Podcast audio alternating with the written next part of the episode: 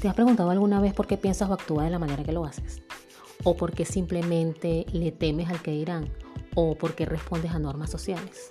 Te puedo dar dos razones. Una por tus creencias y dos por tus miedos. Mi nombre es Karen Moreno de Venezuela y quiero compartir contigo mi experiencia de cómo cambié mi mentalidad a raíz de que descubrí cómo funciona mi mente.